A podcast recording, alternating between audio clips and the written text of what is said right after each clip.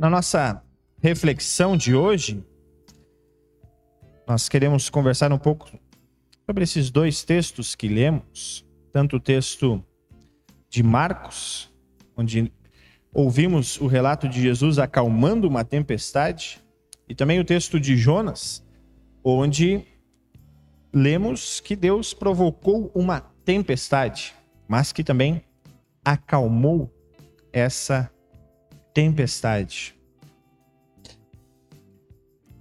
Agora já está fazendo quase dois anos que estamos nesse, nesse momento de pandemia, né? E eu ia fazer uma pergunta: quantas tempestades você já enfrentou na sua vida? Mas é muito tempo para a gente lembrar. Eu faço essa pergunta durante essa pandemia, né?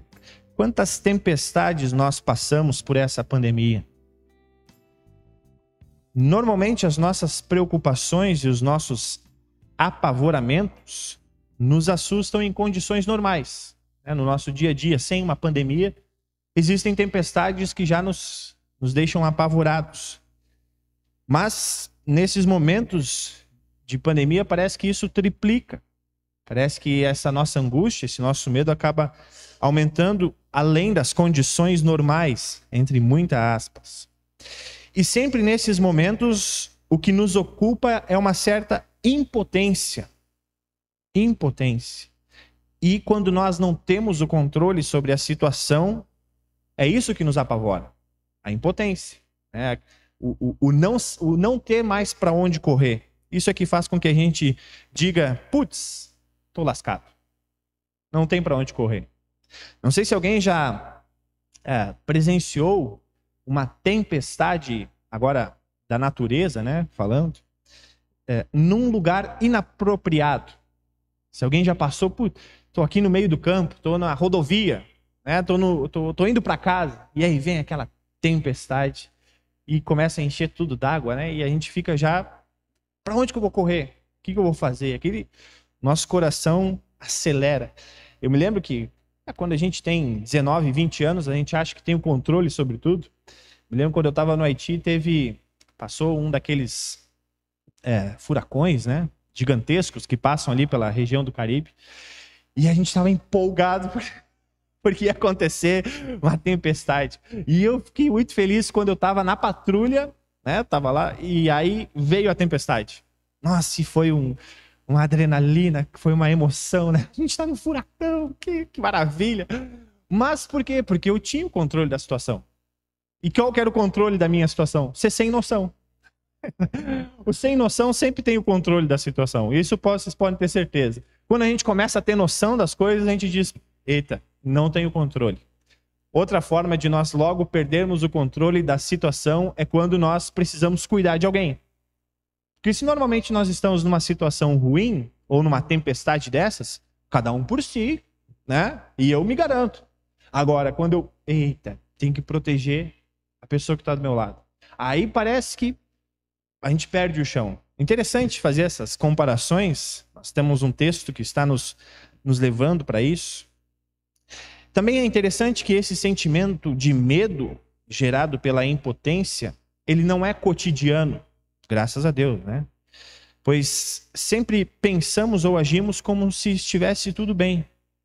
Mesmo sabendo que não estamos no controle, normalmente agimos como se estivéssemos.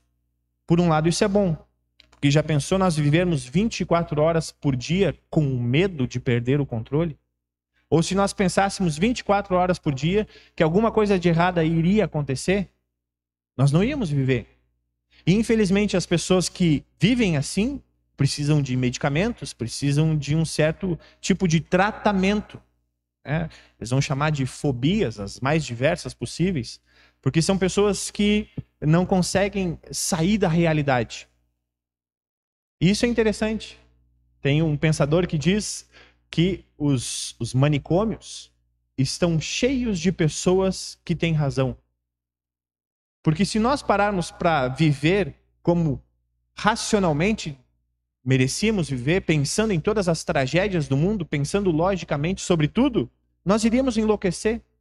Então parece que o nosso próprio sistema já nos dá um, digamos assim, uma válvula de segurança para nós não pensarmos que não temos o controle da nossa vida. Por um outro lado, é o perigo do outro extremo é quando nós achamos que temos o controle sobre tudo. É, os homens são mais assim, né? Nesse sentido. Não, relaxa, vai dar tudo certo. Mas fulano tem que fazer tal coisa. Não, não, não. Depois a gente vê. Por quê? Porque a gente acha que está no controle da situação. Esse outro extremo também é complicado. Mas tudo isso gerado por essa questão do medo ou da impotência que nós temos diante algumas situações. Como eu disse antes, se nós pensávamos que sabíamos como viver ou enfrentar a vida, no século 21, onde nós temos acesso rápido à saúde, onde não nos falta comida, onde nós temos conforto, principalmente, eu sempre falo, né? Principalmente aqui em São José, algo completamente distoante da realidade do Brasil inteiro. Chega um tempo que a gente diz: não, tá tudo tranquilo, tá tudo bem. E aí o que, que acontece no presente século? Vem essa pandemia. E uma pandemia que ainda não acabou, né? Isso, infelizmente, precisa ser lembrado. Nós ouvimos nessas duas histórias em que Deus acalma uma tempestade. Em uma história, Deus acalma uma tempestade em que um profeta, na tentativa de se esconder e não obedecer a Deus, coloca a vida de pescadores pagãos em perigo. Na outra história, vemos Deus acalmando uma tempestade com seus discípulos apavorados, porque pensavam que iam morrer. Nas duas histórias, temos pescadores experientes. Temos pessoas que estavam acostumados a enfrentarem situações adversas em meio a um lago ou em meio ao mar. Mesmo assim, nestes dois episódios, estes pescadores experientes, e aí a palavra original que diz medo, se nós fôssemos traduzir ela por uma gíria atual, seria se borraram. A palavra que é usada lá para dizer que eles estavam com medo hoje, nós poderíamos traduzir por essa: se borraram. Não tinha mais que não passava mais nada, né? Tava trangadinho. De tão com tanto medo que eles estavam. Vejam, pessoas experientes, acostumadas com aquilo, tinham experiência, né? mas mesmo assim chegaram a um certo ponto de falar: cada um reza para o seu Deus aí e deixa acontecer, não tem mais o que fazer. Na história contada por Marcos, temos o relato de alguém que presenciou o evento. Provavelmente Pedro tenha relatado todos esses detalhes para Marcos. E nestes detalhes, temos o relato de que Jesus estava dormindo. Interessante que Jonas também estava dormindo, né? Mas é, lá há uma, um conflito. Alguns dizem que ele apenas se escondeu. Ele estava dormindo antes da tempestade, aí ele foi se esconder. Não dá para dizer se realmente ele estava dormindo durante a, a tempestade. Mas aqui no texto de Marcos, Jesus literalmente está dormindo. O que então gera uma indignação dos discípulos. O Senhor não se importa com a gente? O Senhor quer que a gente morra? Né? Versículo 38 fala isso. Nós vamos morrer. O Senhor não se importa com isso? Essa frase, o Senhor não se importa com isso, pode ser que a gente já tenha dito ela, né? Será que a gente já não se sentiu assim? Igual os discípulos se sentiram? Com essa sensação de que Deus está dormindo? De que Deus se distanciou?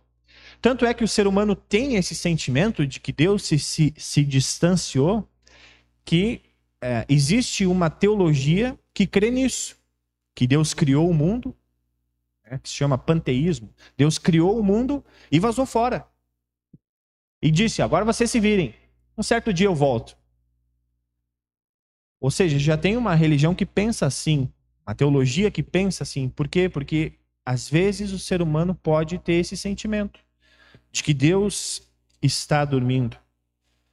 Por vezes também existe uma tempestade no nosso coração, na nossa mente, e que nós clamamos por socorro e nada acontece. um silêncio absurdo, corta a nossa esperança. Pode ser várias coisas: uma doença incurável, o sofrimento de um familiar ou amigo, uma injustiça, violência, corrupção. Tudo isso faz com que, sem termos condições ou forças para combater isso, nós chegamos ao ponto de olhar para Deus e questionar: e aí? Vazou fora? Partiu? Deixou o bonde andando e, e saiu da, do negócio? Ou poderíamos perguntar igual aos discípulos: está dormindo? Por que isso? E você sabe o que é o mais louco de tudo isso, dessa história que Marcos nos relata? O mais louco de tudo isso é que o evangelho, a boa notícia, está na tempestade e não na calmaria. A calmaria é um fruto da boa notícia. A calmaria é um resultado do evangelho. A calmaria é um resultado da palavra de Deus que já foi dita. Se nós, quando estivermos passando por uma tempestade e nos sentirmos impotentes, é ali que podemos ter a certeza de que ainda não estamos perdidos. O sentimento de impotência ainda nos lembra de que estamos vivos. Se nós estamos passando por uma dificuldade na nossa vida e nós temos as condições de falarmos o seguinte, a seguinte frase: lascou. Agora não tem mais o que fazer. É porque ainda estamos vivos. Porque caso contrário, nós não teríamos esse tipo de sentimento, essa angústia. Tem um filósofo muito conhecido que diz que a angústia é o Kierkegaard, né? Ele vai dizer que a angústia é o que torna a vida porque enquanto ainda estamos angustiados, estamos vivendo. E é interessante que nesse momento, Deus nos lembra que ainda temos tempo. Conforme ouvimos no Salmo 124. Ainda temos tempo. Vejam só, a boa notícia, mais uma vez, está onde ninguém esperava. A boa notícia está no meio do caos e não no meio da paz. Como eu falei, a paz é um fruto dessa boa notícia. Alguns cultos mais antigos já, né? Eu, eu, eu trazia um quadro aqui para frente, fazia um desenho. Hoje não, não deu para fazer por causa, acho que iria ficar muito ruim para quem estivesse online. Mas resumindo, eu fazia um desenho em que, é, ilustradamente, nós tínhamos o céu e o inferno. E aqui no meio nós tínhamos o tempo. O tempo. Lembrando que na vida eterna não existe tempo, ele é infinito. E infelizmente, no inferno, ele é infinito desde quando foi criado, ou seja, ele não tem fim também. Mas esse tempo que nós vivemos, nós chamamos de tempo da graça. Que é um tempo que Deus disse: vocês vão morrer, mas ainda não. Vocês estão indo para o inferno, mas ainda não. Eu vou dar um tempo para vocês, para que vocês possam escutar. E nesse tempo que nós vivemos, Deus nos dá momentos em que estaremos na vida eterna, felicidade, alegria, amor, todos os frutos do Espírito Santo. Mas ao mesmo tempo ele permite que tempestades aconteçam, que algumas lições ou provações que nós teremos eternamente no inferno aconteçam na nossa vida. Ele permite que isso aconteça. Por quê? Porque nesse tempo ele quer mostrar o seu evangelho, que a sua palavra é melhor do que essas tempestades que temos na nossa vida. Que se você se sente completamente impotente ou incompetente com qualquer coisa, a palavra de Deus está ali para você se agarrar, para que você não caia, para que você volte à presença de Deus. Voltando para o texto de Marcos, o que Jesus faz para acalmar a tempestade? A gente já leu sobre isso, mas eu fiz algumas perguntas. Jesus pede aos discípulos: provem sua fé por mim, que eu acalmarei a tempestade? Jesus faz essa pergunta? Cada um de vocês pague duas moedas para que eu acalme a tempestade? Pô, Jesus iria ganhar ali uns 24, 24 moedas, né? Perdeu de ganhar um lucrinho ali, né? Qual é a preferência ideológica política de vocês? Se vocês falarem a certa, eu acalmo a tempestade. Vamos fazer um questionamento sobre as doutrinas da fé cristã. Se vocês passarem, eu acalmarei a tempestade. Jesus não fala nada disso. Nenhuma dessas opções Jesus usa. Muito pelo contrário. Jesus acalmou a tempestade pelo poder da sua própria palavra. E é interessante que Jesus usa palavras que normalmente são usadas para quando ele expulsava os demônios. Né? Se a gente olhar aqui no versículo 39, silêncio, fique quieto. Jesus usa palavras que normalmente ele usava para quando ele ia expulsar um demônio ou falar ah, para Satanás se arredar dali, né?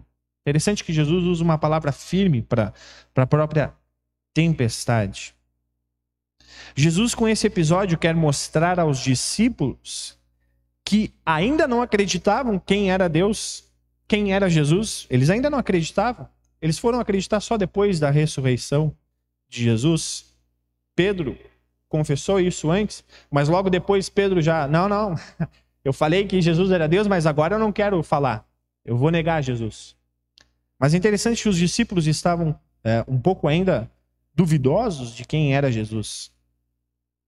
Então, através dessa palavra, Deus controla tudo. Foi através desta mesma palavra que ele criou todas as coisas. E é exatamente através dessas palavras que ele continua cuidando de tudo. Eu sempre digo para vocês: se vocês querem ver o poder de Deus, escutem o que é dito no batismo. Ali está o maior poder de Deus. Se vocês querem ouvir a glória de Deus, escutem o que é dito na Santa Ceia. Ali está a maior presença gloriosa de Deus. Vocês não vão ter nada igual. Se vocês querem ouvir o poder de Deus, fiquem no seu quarto. Leiam a palavra de Deus. Escutem a palavra de Deus. Ali está esse poder de Deus. Quando nós somos batizados ou quando o Espírito Santo nos leva a crermos em Jesus, a principal tempestade da nossa vida é derrotada. Ela é acalmada, é apaziguada. Jesus olha para essa tempestade que nos leva ao inferno e diz: silêncio. Fique quieto. Você não tem mais poder sobre esta, esta pessoa, porque eu, através da palavra, através do que eu fiz, eu acalmei essa tempestade. Ou seja, a pior tempestade que nós poderíamos enfrentar na nossa vida eterna, Jesus já acalmou. Nós já vivemos num lago completamente calmo. Nós já vivemos numa paz que ninguém mais pode nos dar. Ninguém mais, nenhuma técnica, nenhum remédio, nada nesse mundo pode nos dar essa paz que nós já temos por sabermos que somos salvos. As outras tempestades que vão vir na nossa vida vão nos, né, vão nos dar muito medo. Elas vão dar tanto medo que nós vamos chegar a duvidar de que Deus está nos cuidando. E isso é normal. Nos questionarmos: Deus está dormindo? Poxa, eu creio em ti e parece que não está fazendo nada. Mas podem ter certeza de que Deus está ali, cuidando de vocês. E por que, que eu posso dizer isso? Por causa da palavra de Deus. É uma promessa de Deus. Então, quando essas tempestades vierem nos assustar, nós podemos lembrar: fique calmo. A palavra de Deus é muito mais poderosa do que qualquer tempestade. E essa palavra, que em meio à maior dor que nós podemos estar sentindo, nos diz: não temas, estou contigo. É essa palavra que, na pior tribulação que estivermos enfrentando, nos dirá: tudo está completado. É a palavra de Deus que dirá ao nosso coração o que Cristo fez para acalmar a tempestade da nossa vida. Em nome do nosso Cristo vivo, amém.